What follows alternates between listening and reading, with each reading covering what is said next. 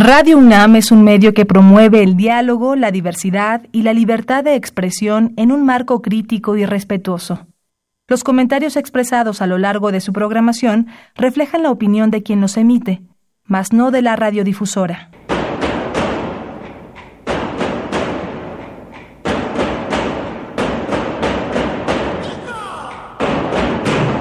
Discrepancias. Atacan a la universidad porque discrepamos. Viva la discrepancia, porque es el espíritu de la universidad.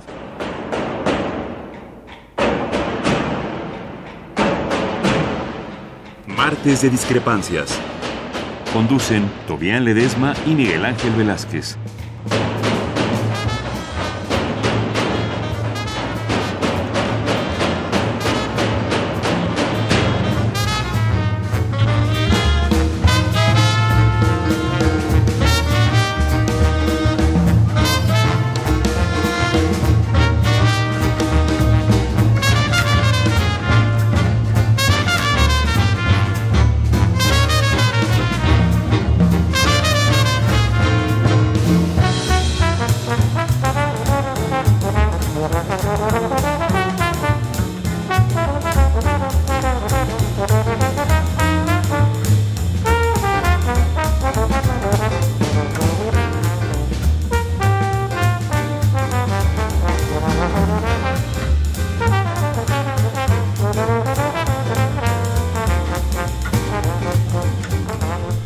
¿Qué tal? Muy buenas tardes, tardes, noches. Estamos en Radio Universidad y esto es Discrepancias y como siempre les damos la bienvenida con muchísimo gusto. Mi compañero en este programa, Tobián Ledesma. Toby, ¿cómo estás? Buenas noches. Muy buenas noches, Miguel Ángel. Muy buenas noches a todas y todos.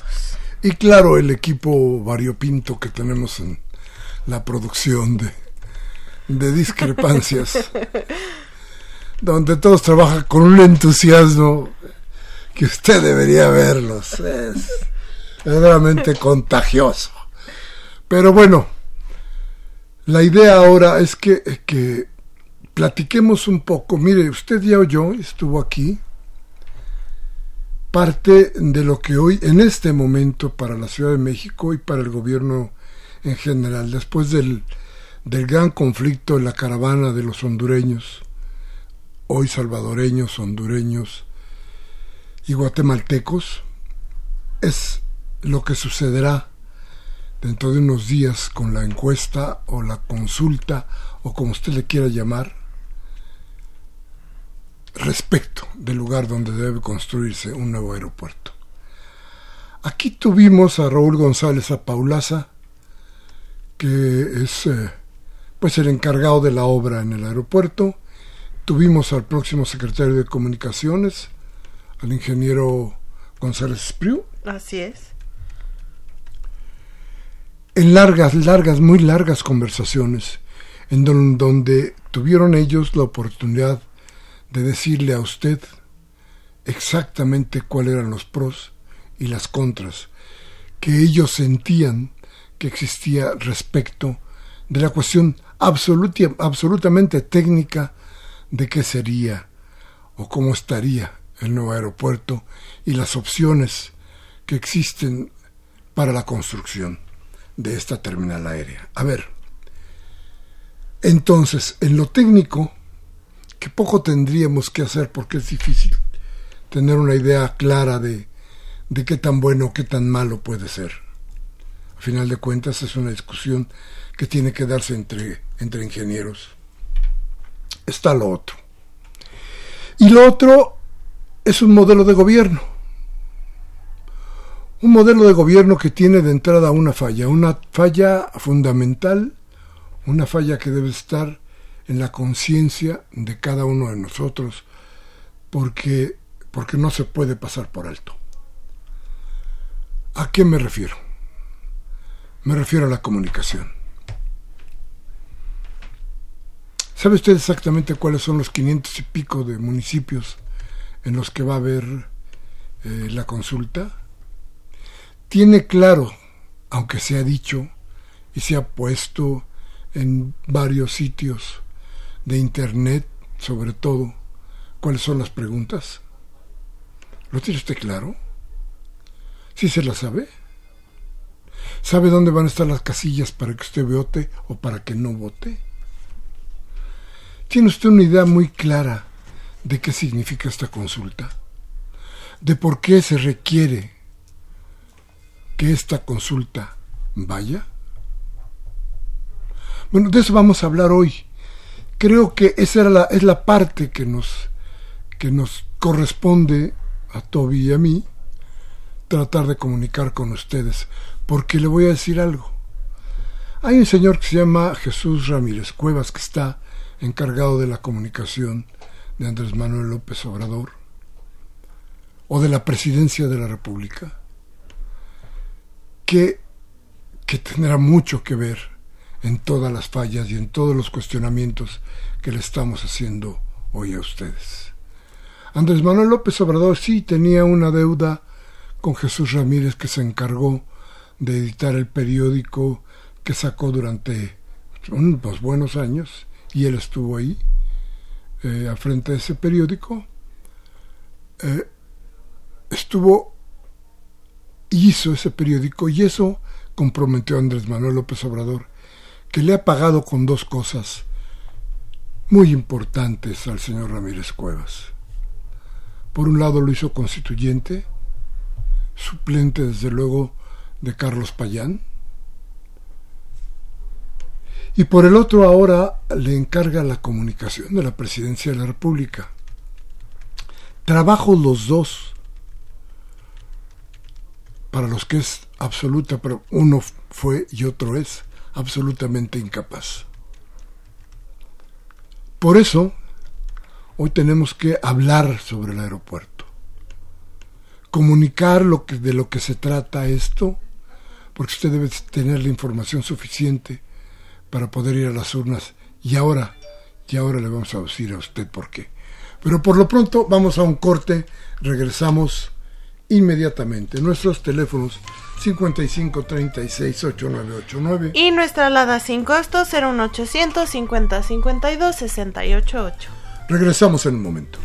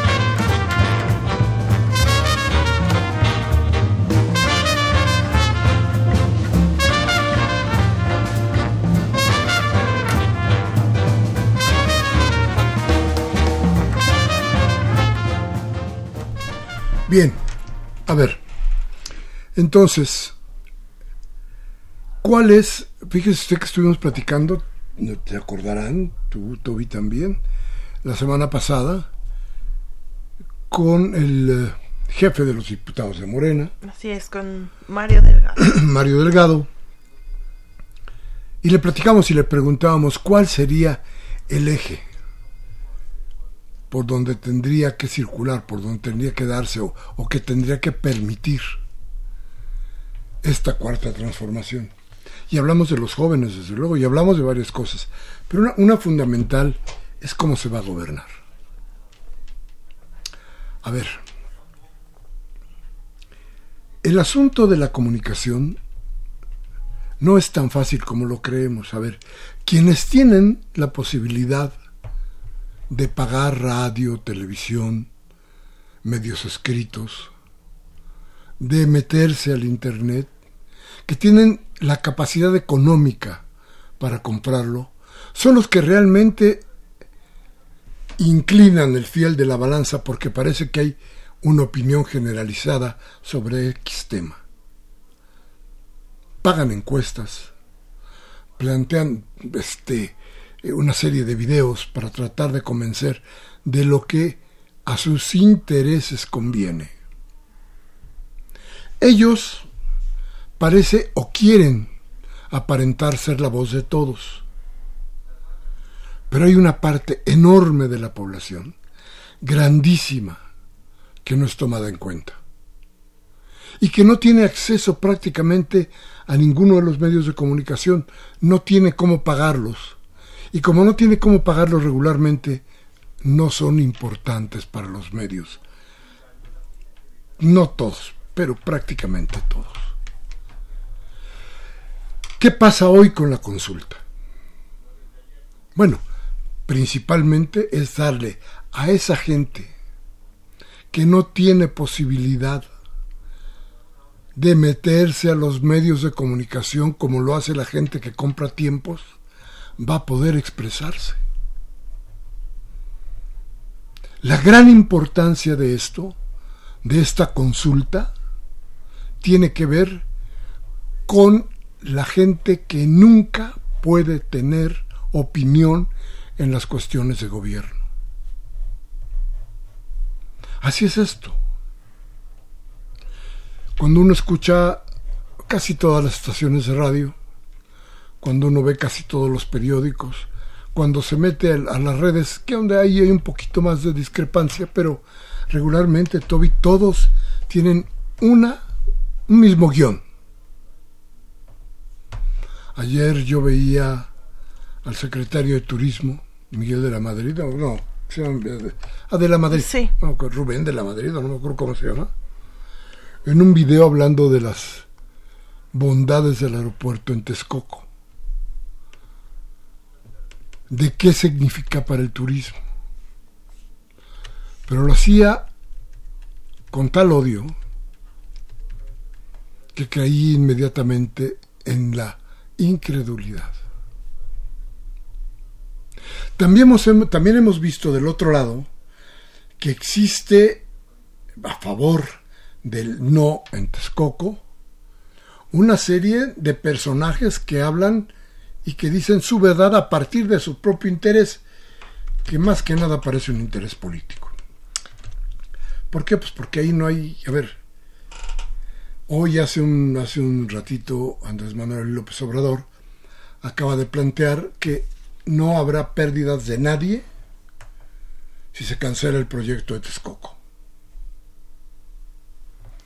Minutos después, eh, el próximo secretario de Comunicaciones y Transportes dijo que no había línea en, la, en la consulta no, no, no puede haber simulaciones, es lo que no debe haber. Pero para que no haya simulaciones tiene que haber comunicación. La gente tiene que estar bien enterada.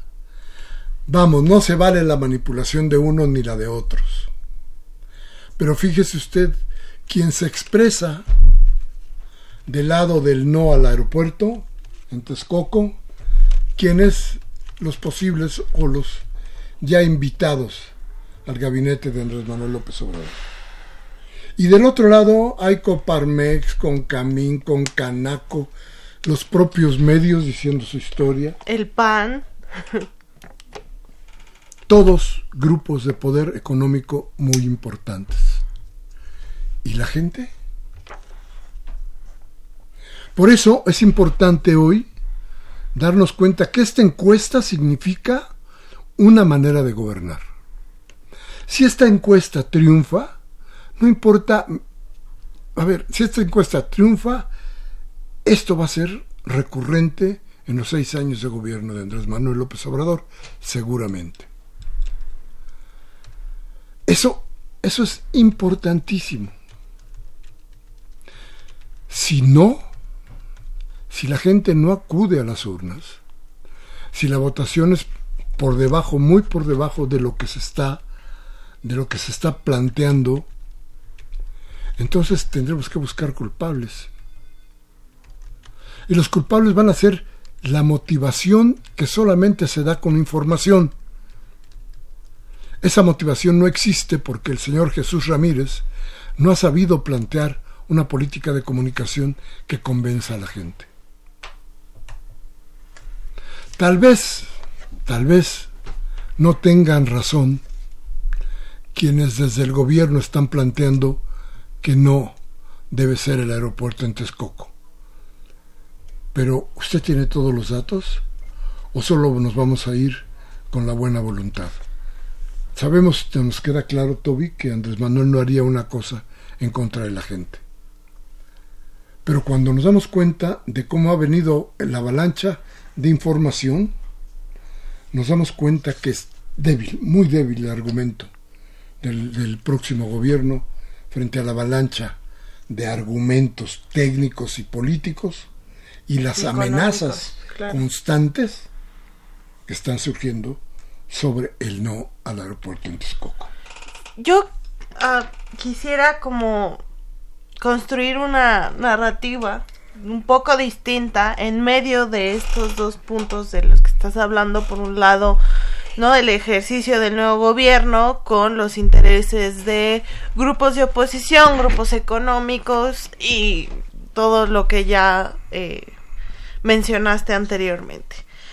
En realidad, este proceso del aeropuerto, ¿no? También tendría que centrarse en la falta, ¿no? de un ejercicio de consultas desde antes del inicio de la construcción que es una cosa que el gobierno de Enrique Peña Nieto tiene que asumir. Es una violación directa a los derechos colectivos de los grupos eh, y pueblos originarios en el Estado de México y en este caso en Texcoco.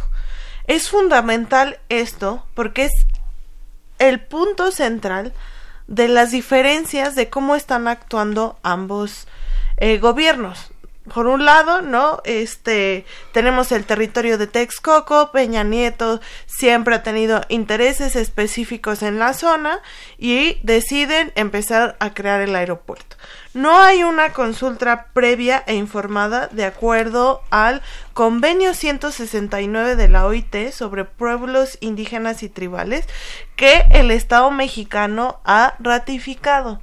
Y de hecho, si recordarás, ese mismo convenio es el que nos obligó que en la Asamblea Constituyente hubiera una consulta que la misma Corte casi quiere tirar porque se argumentaba que no ha habido una consulta. Se acreditó y entonces pudo, eh, pudo seguir el proceso de la constitución de la Ciudad de México. porque en el caso del aeropuerto no es así? ¿Por qué no se puede parar la obra del aeropuerto con el argumento que es violatorio el convenio 169 de la OIT? Tenemos entonces ese primer escenario. Segundo, eh, en este primer punto, perdón. Segundo punto, ya está iniciada la construcción del aeropuerto, les valió un pepino todos los procesos de los derechos colectivos. Y tenemos una nueva situación que es el ejercicio de Andrés Manuel López Obrador, que si bien él no se está anclando en el convenio 169 de la OIT para hacer esta consulta, sí lo está haciendo a partir de reconocer un ejercicio de eh, consulta de decir, bueno, yo no puedo decidir solo, tengo que consultar a la población, que es la que va a ser afectada sobre este proceso. Entonces llegamos a esta nueva consulta donde lo que ha sido criticado, lo que ha sido puesto en duda, no solo son, o sea, no solo ya tienen los argumentos técnicos, sino ponen en duda eh, los criterios jurídicos de la consulta que se va a aplicar de estos próximos días. Entonces, en esos argumentos jurídicos y técnicos, en realidad, cualquier cosa que digan está, eh, pues son de acuerdo a la postura que tienen, porque en México no tenemos una ley de consulta. Eso no existe. Lo único que existe es este criterio de la Corte respecto a la Constitución de la Ciudad de México y el convenio 169 de la OIT. Entonces, los criterios que para la, eh, los que se oponen a la consulta sobre la validez de este proceso pues serán muy distintos a los criterios de quienes están impulsando la consulta, pero en realidad jurídicamente no hay un estándar en México sobre este proceso, por lo cual este estamos en esta en medio de estas dos posturas, ¿no? Y en medio de intereses económicos y políticos. Y ya para cerrar esta parte, hablando de la consulta, que eso es lo que a mí me genera un poco eh, de ruido, es que el, el próximo titular de Fonatur, que aquí tengo el nombre, ahorita se los confirmo, este, en encargado de esto. Sí, encargado de esto, mencionó, le preguntaron, oye, ¿Por qué para el aeropuerto internacional sí van a hacer una consulta y su postura sobre el tren Mayan eh, es, no hacer una consulta? A lo cual él respondió que la plataforma de Andrés Manuel López Obrador contenía esto en su proyecto cuando era candidato y la gente votó por eso.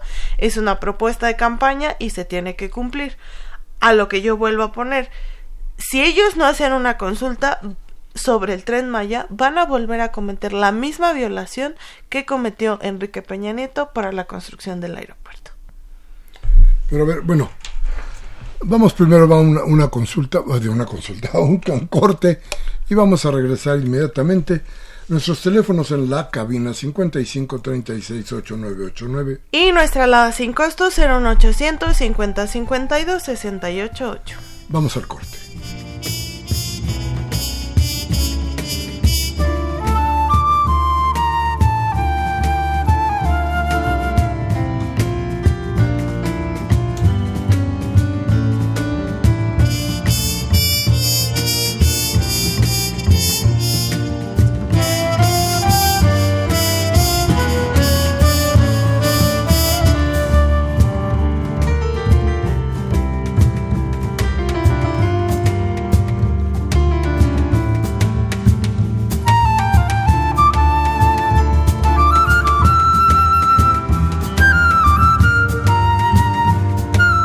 Bien, gracias por seguir con nosotros, gracias por estar en discrepancias y escuchar esto que hoy tenemos que es importante. Nos decía Toby, a ver, ¿y por qué no se consultaron estas cosas? ¿Por qué no se quiere consultar el tren Maya? Pero hay más. Fíjese usted hasta dónde es importante este, este nuevo instrumento que está tratando de, para mí, de jugar como, como, como la parte medular del cambio. A ver, ¿sabe usted? Fíjese nada más. 13.500 millones de pesos. 13.500 millones de pesos fue el monto total de los dineros que de sus ahorros, de los de usted y los míos, y los de mucha gente, se fueron, que eran dineros reservados para la vejez. Esto es las Afores, se fueron al aeropuerto. ¿Cuáles fueron? Ahí les va. El sistema de ahorro para el retiro informó que pensioniste, Profuturo, Inbursa, 21 Banorte son que los que participaron con 45% de la oferta total que se realizó, ¿qué cree usted? El 23 de marzo de este año cuando ya se olían que venía el cambio. Qué curioso. Nadie consultó. Si es el futuro de muchísima gente, de millones de personas. Estamos hablando de trece mil y pico de millones de pesos. Ahí están involucradas millones de personas. ¿Quién les dijo? ¿Quién les consultó? No, a ver, insisto, las decisiones de gobierno que se dieron durante este sexenio y que se fueron creando con condiciones favorables durante los sexenios desde Miguel de la Madrid hasta ahora. Plantearon una sola cosa, una cúpula que pudiera decidir el rumbo de México. Ellos iban a decidir, ellos tienen que decidir, ellos deciden qué pasa con México deciden que va a un aeropuerto. y deciden que no se construya una red hidráulica y deciden que el peso flote y deciden que no va a haber un, eh, cambio estable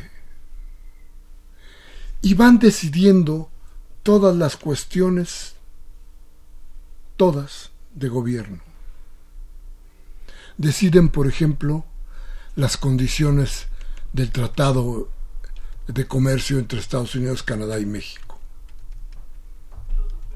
Eso es lo que ellos deciden. Deciden qué va a pasar con el gobierno. Y por eso los gobiernos hoy, en general, están tan desacreditados, porque solo trabajan para la iniciativa privada. Solo trabajan para un grupo de personas que escogieron, por ejemplo, el modelo de educación.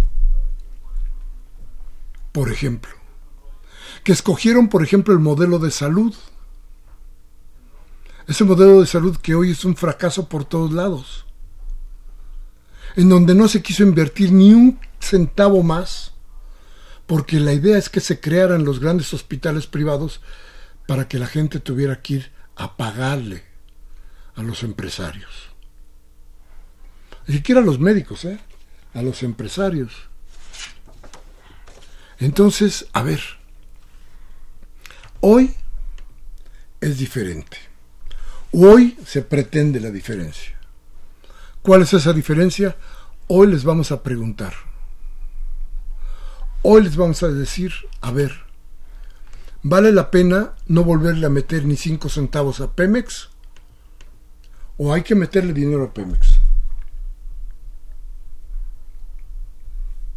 Cada una de las acciones de gobierno, me parece, entiendo, tendrá alguna posibilidad de entrar o, de ser eh, eh, una parte, la voz de la gente, una parte de las decisiones que tome Andrés Manuel López Obrador. No quiere decir que se vaya a gobernar a partir de asambleas, que no se va a gobernar a partir de consultas. A final de cuentas, quien tendrá la decisión final será Andrés Manuel López Obrador. Pero a ver, Andrés Manuel López Obrador va a recibir por todos los medios de, comunicación, de todas las formas, de todas maneras, va a recibir la voz de los que pueden, de los que pueden llegar hasta los oídos de un presidente. ¿Y los demás?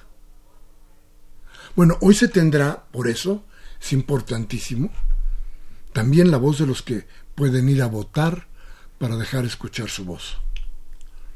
Entonces tendremos más o menos un equilibrio y él tendrá que valorar a final de cuentas qué tan importante va a ser todo esto. Y si en algún momento incluso no se está de acuerdo con la decisión que se tome en las urnas, creo yo que tendrá que ver con algunas cuestiones que no se comunicaron, que no se supieron y que entonces impidieron que las decisiones sean de, las decisiones de las urnas sean lo correcto que se requiere. Entonces, planteémonos que las consultas van a ser eso, una parte del consejo que debe recibir Andrés Manuel López Obrador por parte de la población abierta para tomar decisiones. ¿No te parece, Toby? Es um, fundamental eh, este proceso porque además visibiliza un montón de problemas en la relación del Estado de México con la Ciudad de México. Nunca se ha logrado tener un diálogo metropolitano alrededor de la ciudad. A la Ciudad de México además no se le castiga sobre los presupuestos para la ciudad diciendo, bueno, te doy presupuesto para 8 o 10 millones de habitantes, cuando en realidad esta ciudad atendemos y utiliza nuestra infraestructura, la infraestructura 20 millones de personas, ¿no? Todos los días. Entonces, ese es uno de los temas. Jamás se ha logrado tener un diálogo eh, político de nivel para decidir sobre la infraestructura que conecta la Ciudad de México con el Estado de México. Y entonces, en este momento donde la necesidad de un aeropuerto nuevo, que eso es real, ¿no? Creo que eso es lo que no se ha de, puesto en duda, es que se asoman todas este tipo de deficiencias y entonces con la posibilidad de tener un gran aeropuerto en el Estado de México conectado como no hay trenes, no hay autobuses, no hay metrobús, carreteras. que conecten este aeropuerto y ahí viene una segunda inversión, porque si esto no lo arreglan, entonces lo único es que van a fomentar este un montón de irregularidades alrededor de la movilidad dentro de este eh, aeropuerto. ¿no? De lo que ha sucedido en muchos lugares donde el la gente resuelve cómo transportarse poniendo en riesgo sus propias vidas a partir de tener transportes este irregulares como todos los que salen de ciertos metros de la Ciudad de México o autobuses que, salen a Chiapas, Oaxaca, Guerrero de precios mucho más accesibles pero son irregulares. Así se termina resolviendo la movilidad porque hay que decir que también hay monopolios en las, las compañías de autobuses ¿no? y de movilidad en todo el país. Y finalmente, este, pues visibilizar, ¿no? El miedo que le tienen a los derechos colectivos en este país. Le tienen tanto miedo a consultar a la gente, le tienen tanto miedo a estas nuevas formas de hacer de democracia, que visibiliza el autoritarismo con el que piensan y toman decisiones estas personas. ¿Cuál es el problema de hacer una consulta? Ninguno. Estamos abriendo el ejercicio de gobierno sobre una decisión tan importante como es este aeropuerto y como pueden ser muchas otras cosas que pueden afectar nuestros ahorros, nuestro futuro y la estabilidad y el medio ambiente de nuestro país. Sí, yo creo que tenemos que ir midiendo muchas cosas. Miren ustedes. No solamente era, era la cuestión de, fíjese hasta dónde, fíjese bien porque es importante, creo yo. ¿Dónde va a ser el aeropuerto? A ver, Andrés Manuel López Obrador planteó por ahí del del final o el principio de la segunda quincena de agosto de este año, que se van a respetar o que sí van a respetar, se, se van a respetar los contratos de obras construidas hasta ese momento, en agosto, en el nuevo aeropuerto internacional de México.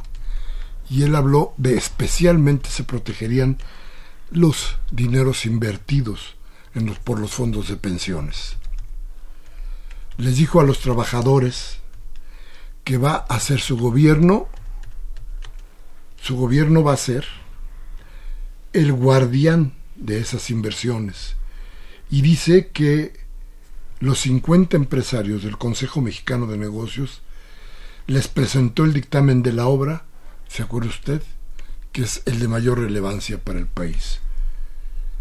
Entonces, cuando ya en agosto se llevaban invertidos 35 mil millones de pesos, la idea de López Obrador sería respetemos hasta donde se pueda el dinero invertido. Vamos a ver cómo le hacemos para que la inversión continúe en otro lado y se pueda ir generando ganancia para la gente que ha invertido sin que le consultaran y que podría, fíjate nada más, quebrar.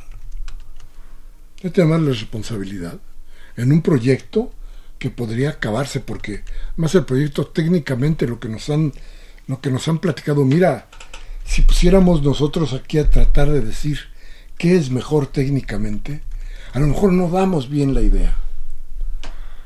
Porque porque a final de cuentas son cuestiones técnicas tan pero tan sofisticadas que a lo mejor no damos bien la, la información ni la idea. Pero aquí lo importante, lo sobresaliente, ya si miren, si se hace la red que nos dijo Jiménez Espriu, que sería Cuernavaca, Toluca, eh, Santa Lucía y la Ciudad de México, que esta red aeroportuaria sería lo que alimentaría al turismo de la, a la ciudad del turismo que viene de fuera.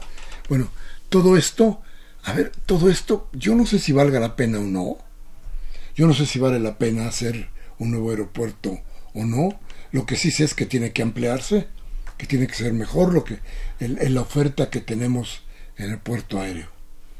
Pero, pero a ver, la pregunta aquí es, ¿qué está detrás de todo esto? Si además Andrés Manuel dice, no vamos a permitir que los dineros que hoy se han invertido se pierdan, entonces, ¿qué es lo que está discusión? Yo no entiendo bien qué es lo que está discusión. ¿Qué es lo que no quieren los señores del dinero? Si a final de cuentas su dinero se va a respetar, si a final de cuentas va a haber inversión donde sea, si a final de cuentas tiene que ampliar Santa Lucía, tendría que ampliarse eh, y crearse un algo más importante en Cuernavaca, tendría que ampliarse de todas maneras Toluca, tendría que ampliarse la Ciudad de México. ¿Qué cosa es lo que están demandando? ¿Trabajo va a haber?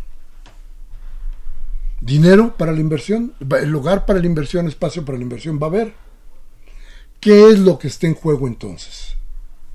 El capricho de Peña Nieto de castigar desde luego a la gente de, Texcoco. Esa es una venganza que se ha ejercido poco a poco y que ha ido metiendo Peña Nieto poco a poco. Pero a ver, el asunto es qué está detrás. Y yo insisto, detrás está una forma de gobierno detrás está la idea de que hoy cuenta la palabra de la gente que vota. De que habrá en México ciudadanos de primera que puedan decidir cuál es el camino de su gobierno. Creo que esto es a final de cuentas lo que está ahí. Ya lo técnico, este, pues los técnicos tendrán que resolverlo. Y los técnicos traen empate. Así es que, así es que vamos a ver qué es lo que queda por ahí. Por lo pronto, vamos a un corte, regresamos. Toby, 55 36 8989. Y nuestra alada sin costo 01800 50 52 68 8. Gracias al corte.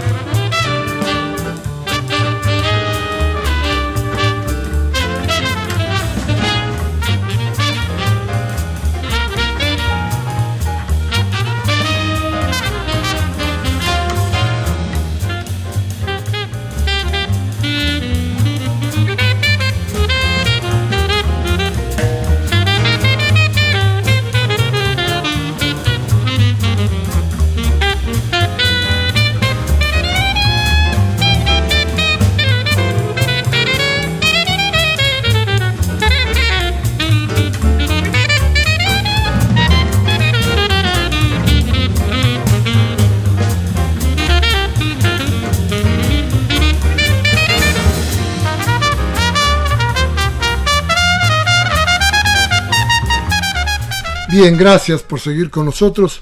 Gracias por estar aquí en nuestra cita de los martes a las 8 de la noche en Radio Nam, en esto que es discrepancias y que queremos que sea parte, parte importante para su reflexión.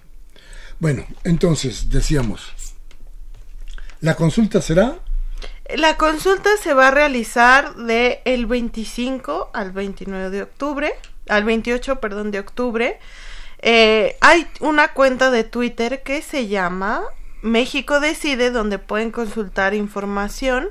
En el caso de la Ciudad de México ya hay muchas infografías de dónde van a estar ubicadas las este casillas. las casillas. En el caso de otros municipios, la verdad es que estamos buscando información, pero eh, no, no se ve muy claro porque se van a consultar 500 32 municipios en 32 entidades del país. Y les voy a leer la pregunta, como van a ver en la boleta este, estos días que ustedes vayan a participar. Dice, dada la saturación del Aeropuerto Internacional de la Ciudad de México, ¿Cuál opción piensa usted que sea mejor para el país? Y le dan dos opciones. La primera opción es reacondicionar el actual aeropuerto de la Ciudad de México, el de Toluca y construir dos pistas en la base aérea de Santa Lucía. Y la segunda opción es continuar con la construcción del nuevo, del nuevo aeropuerto en Texcoco y dejar de usar el actual aeropuerto internacional de la Ciudad de México. Esa así es como va a aparecer en la boleta, la papeleta que a usted le van a entregar y lo que aquí explican es que va a usted ir con su credencial de lector y van a anotar el número de folio de cada credencial para este así llevar el control de quienes están participando. Porque teníamos una duda si iban a tener el padrón electoral o cómo le iban a hacer. No no lo van a tener. Van a ir anotando los folios de cada credencial de lector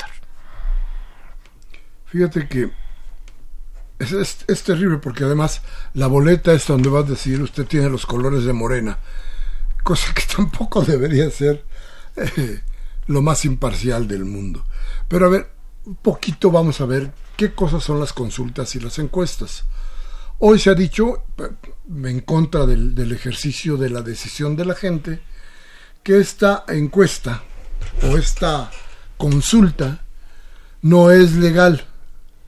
No es legal porque no está inscrita en la Constitución, no es legal porque no la está organizando el Instituto Electoral, no es legal, eh, dicen, dicen desde luego por todos lados, ¿por qué no se les pega la gana que sea legal?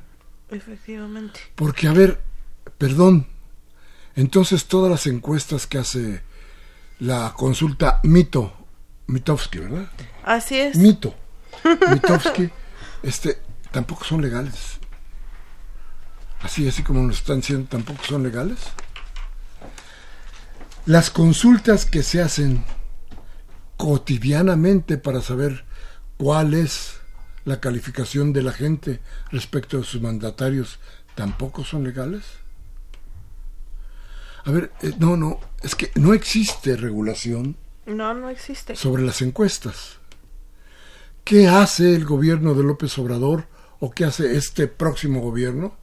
Lo que está haciendo es tratar de escuchar a la voz, la voz de la gente. Eso es lo que importa. Lo otro, a ver, ¿a quién le sirven las encuestas de Mitowski? Pues los opinólogos que encuentran inmediatamente una idea de cómo ponerle otra lápida encima al gobierno de López Obrador. Eso es para lo que sirve. No hay más. Entonces, entonces no se deje usted llevar porque lo que quieren es meter el miedo este terrible para decir, ¿qué creen? Pues no. No vayan a votar porque eso es ilegal y usted va a caer en una ilegalidad. Se va a convertir, o lo quieren decir de otra manera, en un delincuente si vota este 25. Del 25 al 28 de octubre. Si vota el 25 al 28, si vota usted, sería entonces usted un delincuente. Eso es lo que quieren decirle. Yo le diría, aunque suene de modé, aunque no sea eh, políticamente correcto con lo que dicen hoy, sería usted un patriota. Así es que trate de ser patriota, no importa, aunque sea que esté fuera de moda, aunque ya no se utilice. No, no. Si usted patriota, vaya y vote. No importa por qué, pero vote usted. Lo más importante de esto es que si esta consulta triunfa, tendremos una forma de gobierno más importante. ¿No te parece, Toby? Así es, y esta consulta no es ilegal, como lo mencioné hace rato y lo vuelvo a repetir, no existe en México una ley de consulta que ponga los criterios de cómo se debe hacer este proceso porque a nadie le ha interesado regular las cosas de lo que el Estado mexicano se ha comprometido.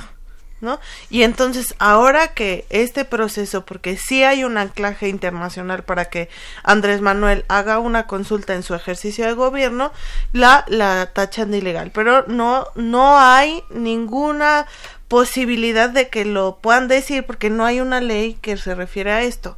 Entonces, la consulta es un mecanismo de democracia directa, reconocido en un montón de países. Hay consultas ciudadanas en la Ciudad de México, hay consulta popular en un montón de países, por ejemplo, en Washington cuando se legalizó la marihuana, para su uso lúdico fue a partir de un proceso de una consulta popular, que es la que se hace el día de la elección. Entonces, cuando se trata de hablar de referentes democráticos, les encanta mencionar países de, a Estados Unidos, a países europeos, pero cuando queremos traer esos elementos a nuestra democracia, entonces lo tachan de ilegal. Entonces es una postura contradictoria. No, y, y, fíjese usted porque tiene que pensarlo bien. Déjeme despegarme un poquito del tema nada más para darle una, un ejemplo de cómo es esto. Cuando los venezolanos salieron en alguna buena cantidad, de su país para ingresar a Colombia, se hizo un escándalo diciendo que ya no se podía vivir en, en, Venezuela y que el culpable era el presidente Maduro. Hoy que salieron los salvadoreños, los guatemaltecos y los hondureños de sus países encarretadas, los medios de comunicación, ¿a quién culpan? A los demócratas de Estados Unidos, porque no quieren dejar que pase, que suceda lo mismo. Ni Salvador, ni Honduras, ni Guatemala tienen la culpa. Hoy se cambia la idea para tratarle de dar algún significado a esta caravana, de la que yo espero que podamos hablar ampliamente en el próximo programa. Por lo pronto vamos rápidamente a un corte, teléfono 5536-8989. Y nuestra alada sin costo 01800 50 52 688. Vamos al corte.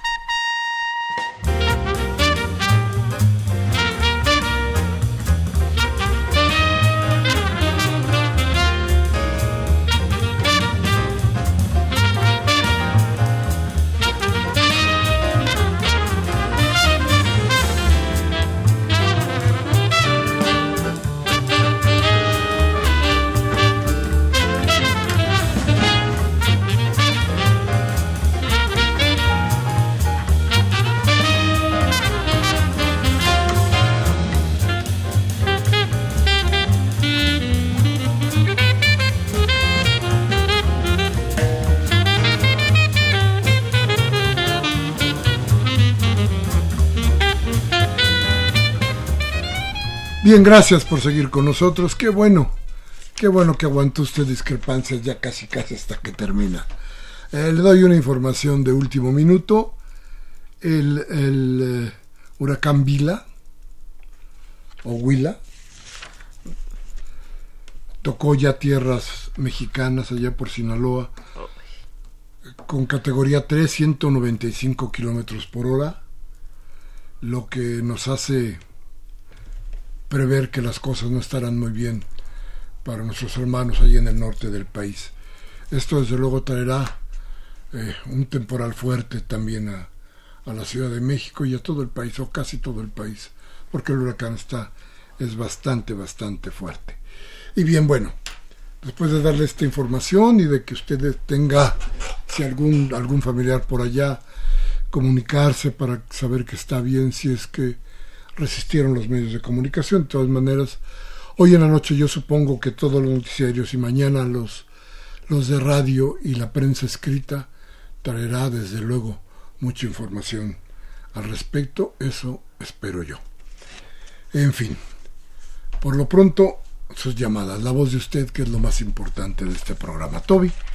El maestro Manuel Munguía de Iztapalapa, muchas gracias siempre con su llamada. El problema de la corrupción está lleno de aristas malas y tiene muchas vertientes por mencionar algunas. El aeropuerto, que nos preguntamos, nos preguntamos por qué lo construyen precisamente en Texcoco, haciendo mitos, habiendo tantos lugares, un problema heredado por el desequilibrado Fox a otro enfermo y dis dipsómano Calderón y al final a un vendepatrias y traidor como Peña y compañía. Cortina de humo que esconde el endeudamiento de Pemex con 2.1 millones billones de pesos, también el caso Oderbrecht que esconde las omisiones de la PGR.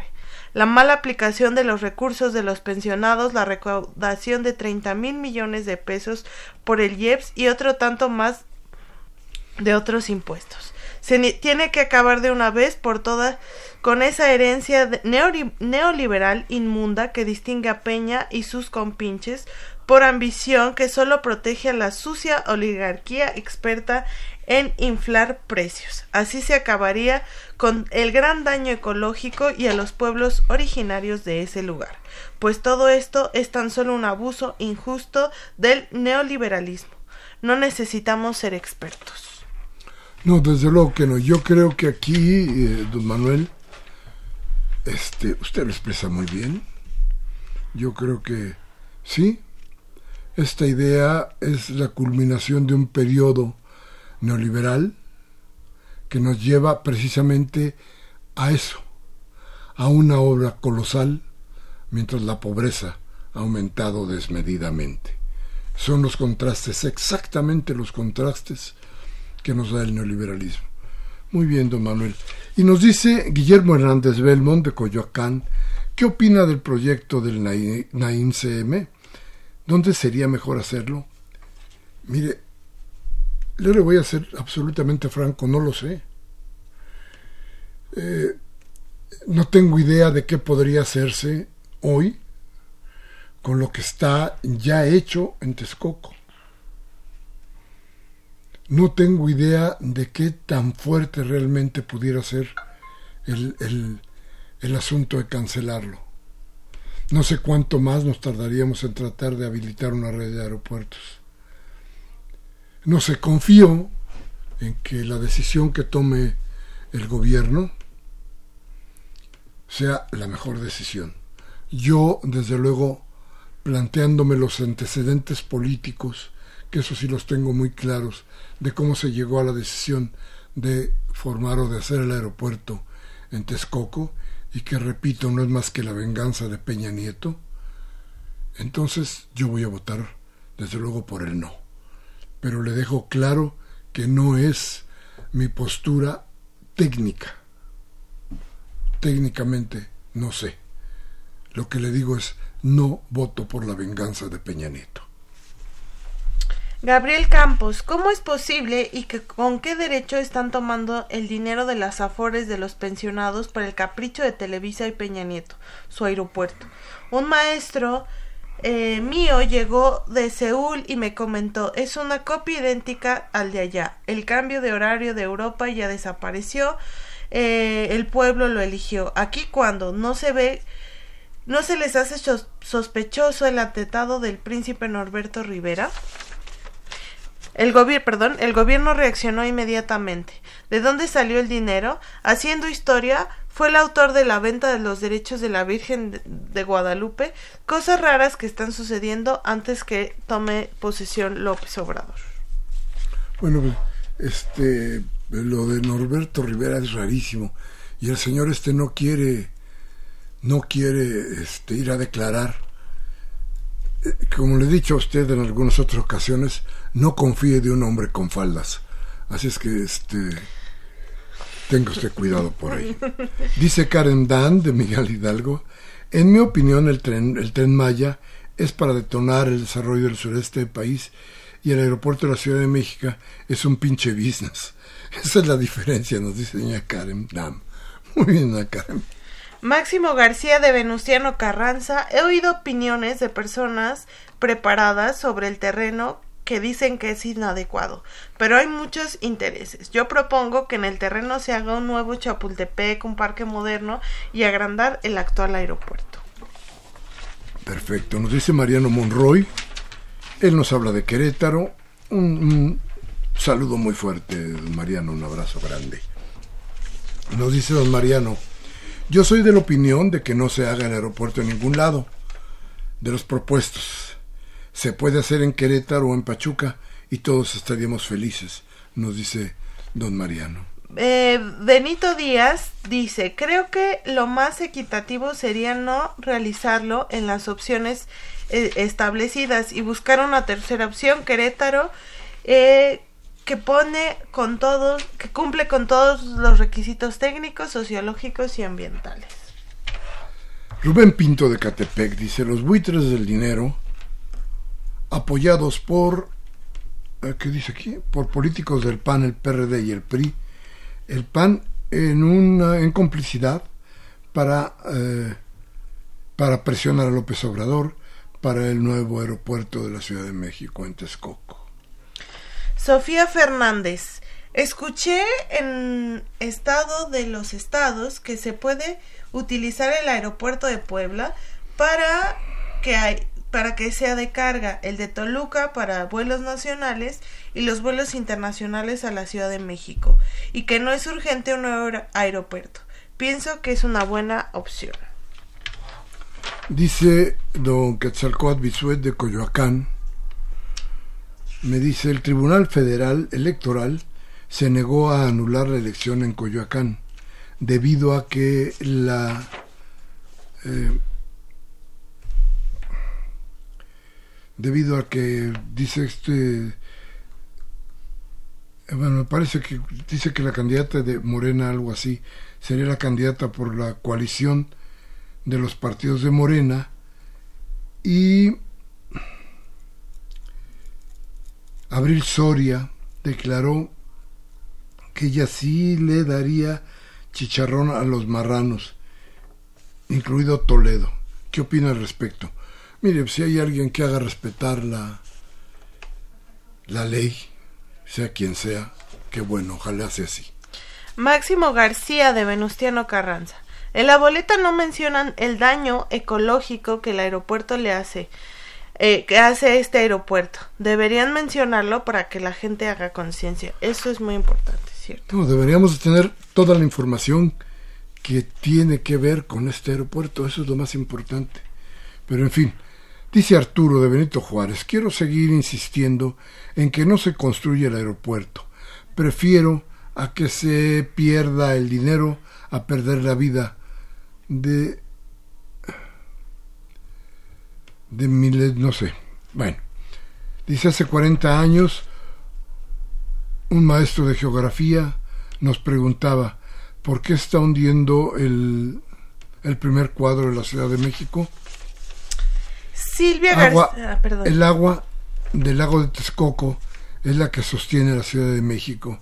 ¿Por qué no hacen interacciones en Toluca, Puebla, vuelos a Guadalajara y otras ciudades? Que no quede Bolsonaro como presidente de Brasil por el bien de toda Latinoamérica. Gracias, don Arturo. Silvia García de Coyoacán. Dicen que no son los legales las votaciones sobre el aeropuerto, pero tampoco lo fueron las reformas que hizo este Ampón con sus 40 ladrones. A todos les dieron albazos. Familia Tamayo de Puebla, de, familia Puebla Tamayo de GAM. Dice que no se nos olvide las compras de los terrenos a precios regalados por parte de los grupos inmobiliarios que solo están esperando para sacarle negocio a estos terrenos. Fijémonos en el ecocidio y la falta de agua que nos dejará esta construcción. Todos estos son argumentos reales, serios, del por qué decir no. Usted tiene, desde luego, la última palabra. Usted tiene, desde luego, la posibilidad hoy, más que nunca, de aconsejarle al próximo presidente de la República en funciones qué es lo que se debe hacer con algo tan complejo como el aeropuerto de la Ciudad de México. Si tienen ustedes ya la información suficiente, piénselo así, diga que no. Si no la tiene, de cualquier manera, piense el instrumento tan importante que tendrá usted hoy en la mano. Volver a ser ciudadano en México es parte del gran anhelo de la cuarta transformación, creo yo. Así es, vayan a participar, ubiquen dónde van a estar sus casillas, la decisión está en nosotros y recuerden es del 25 al 28 de octubre. Y una última, el Congreso de la Ciudad de México está a punto de decidir quitar el 50% al financiamiento de los partidos políticos. Nos vamos.